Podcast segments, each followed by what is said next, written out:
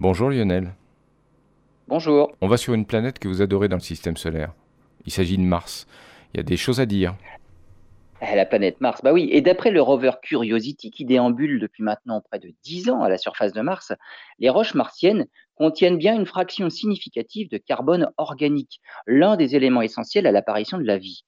Depuis 2012, Curiosity étudie l'évolution du climat de la planète rouge et la présence d'eau liquide dans le passé, mais également si oui ou non Mars a pu accueillir la vie. D'après le paysage martien, nul doute que des rivières ont coulé. Son climat a été un jour propice à la vie.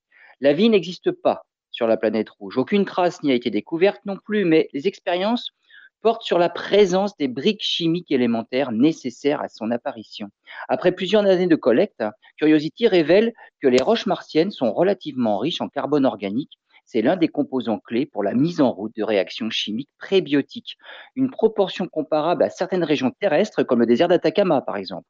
Au fond du cratère Gale, Curiosity semble se trouver au bon endroit avec la présence d'eau par le passé, de l'oxygène, du soufre.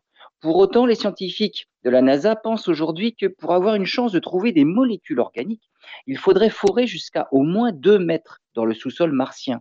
Les acides aminés sont fragiles et facilement détruits par les rayons cosmiques qui atteignent la surface de Mars. À la profondeur à laquelle les rovers font les forages actuellement, en 20 cm, les acides aminés sont détruits en seulement 20 millions d'années. Il faudra désormais envisager une nouvelle façon de rechercher les traces de vie sur Mars.